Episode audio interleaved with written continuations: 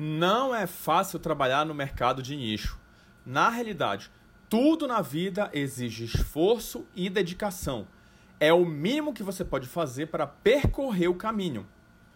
Quando mencionei há pouco sobre pensar a longo prazo, é porque as pessoas estão acostumadas em querer tudo do dia para a noite.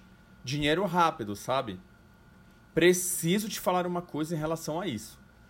Infelizmente, isso não existe em lugar algum. Quem é rico ou milionário hoje é porque batalharam muito para chegar aonde chegaram.